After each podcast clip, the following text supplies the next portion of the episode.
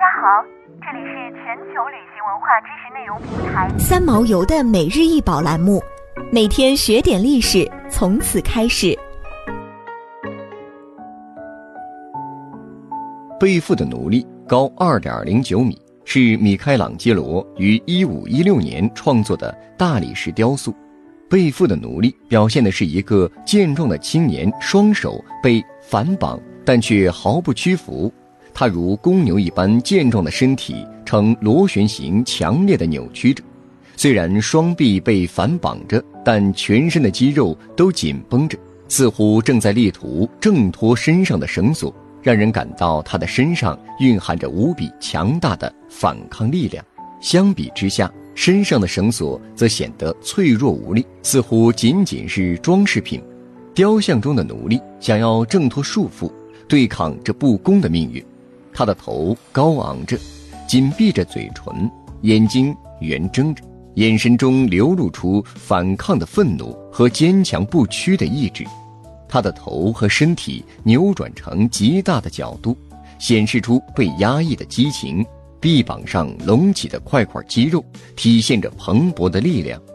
这里所表现的，与其说是个青年奴隶，不如说是全人类反抗暴政、为自由而战的崇高美德，更是雕塑家心中如火般激情的真实写照。这是一个没有精雕细琢的青年形象。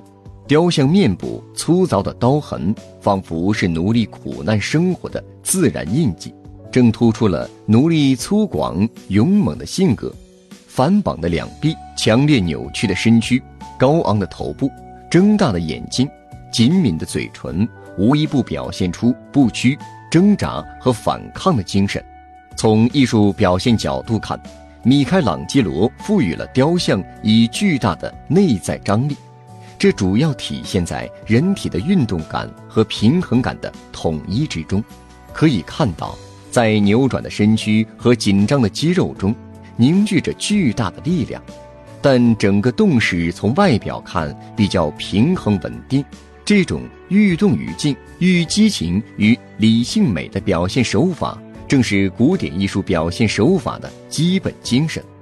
一五零五年，米开朗基罗被教皇尤里乌斯二世请到罗马工作，为他实现宏大的墓葬计划，让米开朗基罗来设计世界最大的陵墓，供他死后享用。米开朗基罗并不愿意为教皇和城市的统治者们服务，但迫于无奈，他只能忍辱负重。在建造陵墓期间。他不仅做了大量他所不愿意做的壁画，还完成了全部雕像的任务。